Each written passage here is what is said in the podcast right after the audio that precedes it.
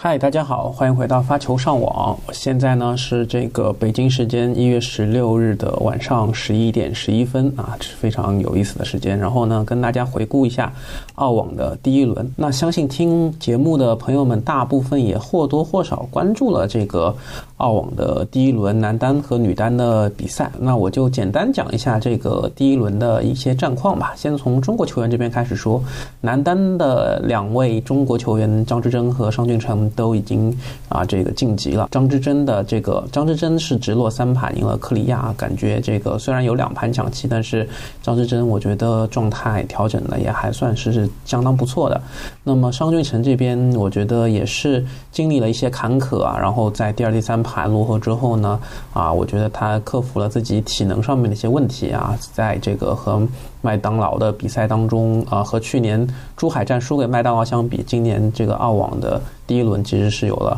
啊比较长足的一个进步。嗯，然后女单这边的话，中国金花就是啊遭遇了一个可以说是开门黑吧。然后我也没有想到，最终啊这些啊六位姑娘啊，只有这个王亚凡和郑钦文啊，她们晋级到了第二轮啊。然后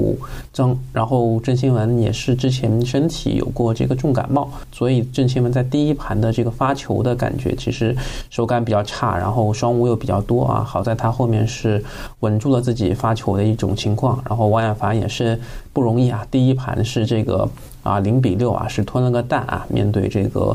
二十号种子罗马尼亚姑娘这个科斯蒂亚啊，然后在后面两盘能够在第二盘在一比四的这个局分啊下能够这个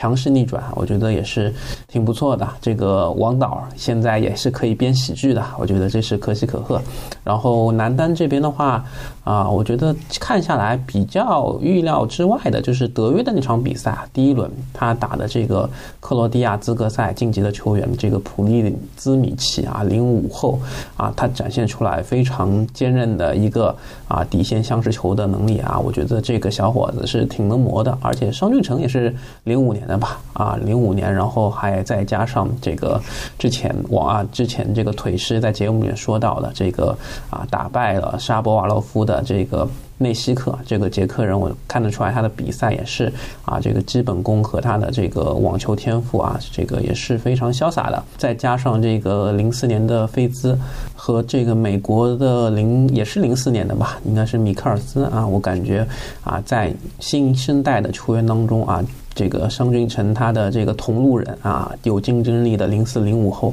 其实也是啊越来越多了哦。这个我觉得对于未来的网坛的这个精彩程度也是会有帮助。然后这个备受关注的一些老同志，蒂姆啊、穆雷还有瓦林卡，也是这个廉颇老矣了啊。虽然他们啊在一些这个盘分当中有不错的发挥，但是最终也没有拿到这个比赛的胜利啊。孟菲尔斯啊例外啊，他。这个是啊，直落三盘就赢了这个汉弗曼啊，我觉得也是没有想到，其他的球员就没有什么特别大的冷门在。ATP 这一块啊，可能相对来说比较大的就是十八号种子这个贾里输给了资格赛晋级的这个科波利啊，其他也没有什么特别大的冷门，像这个印度的资格赛的选手纳加尔赢了这个布伯利克啊，这里布伯利克是比较小的种子吧，三十一号种子啊，其实这个当时我也已经有过这么一个预判吧，我觉得这个纳加尔他这个资格赛杀上来啊，赢了莫尔坎，可以看得出来，我觉得他还是有点东西的。所以赢了这个布伯列克，我也不意外。然后女子这边的话，相对来说冷门就会多一些啊。比方说这个波塔波娃，她是输给了这个尤万啊。尤万的话，我个人之前也是看过她一些。比赛的，然后当时觉得他打的确实还不错啊，然后这一场的话，我觉得他打的是可以说特别好。波塔波娃他的发挥，我觉得也属实是正常的啊，但是没有办法面对了这个呃状态更加出色的这个尤万啊，所以我觉得对波塔波娃来说是挺可惜的。啊，然后的话，这个大阪之美是输给了加西亚，可能他这个产后复出，我觉得在一些关键球的啊处理上面还是有一些犹豫。然后柯林斯是赢了这个潇潇，赢了这个科贝尔。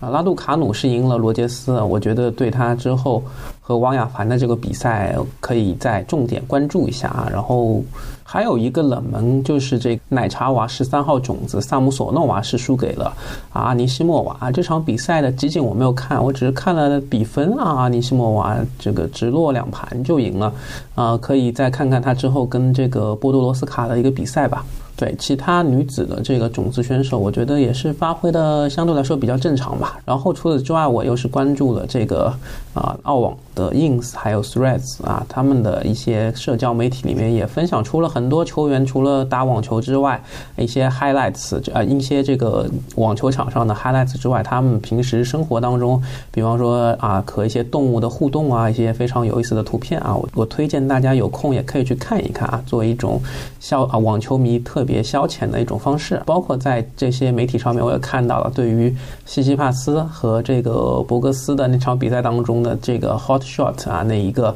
啊有点类似过网击球，然后也是让我重新了解到了这个网球的一个规则啊。如果一个非常旋转的球啊，在弹击到了自己的这个啊球场之后，又反弹回了对方的球场啊，要保证自己的身体或者球拍没有触及到这个网带的情况下啊，然后你这个。啊，如果稳住重心，然后把球拍这个啊，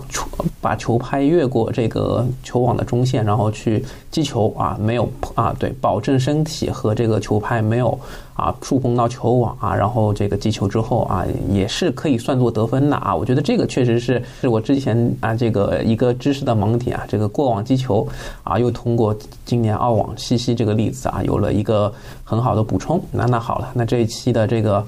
澳网第一轮的短评就跟大家聊到这儿啊！如果你看澳网当中有什么好的感想，也欢迎在留言区评论给我。那这期的发球上网就到这儿，谢谢大家的收听。欢迎收听发球上网，发球上网现已上传小宇宙、喜马拉雅、YouTube、苹果 Apple Podcast、Spotify，你可以在上述平台收听并留言与主播嘉宾互动。另外，添加发球上网小球童微信号。surf 下划线 volley 即可加入发球上网听友群，以球会友。